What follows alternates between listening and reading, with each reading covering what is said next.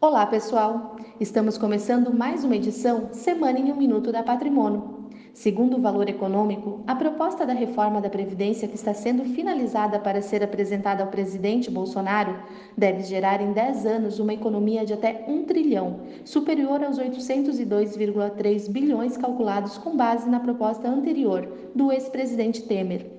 O real impacto da reforma depende de ajustes, que serão feitos até a próxima semana, quando a versão alinhada com a Casa Civil será apresentada ao presidente. Após tal etapa, o texto do governo só seria levado ao Congresso em fevereiro.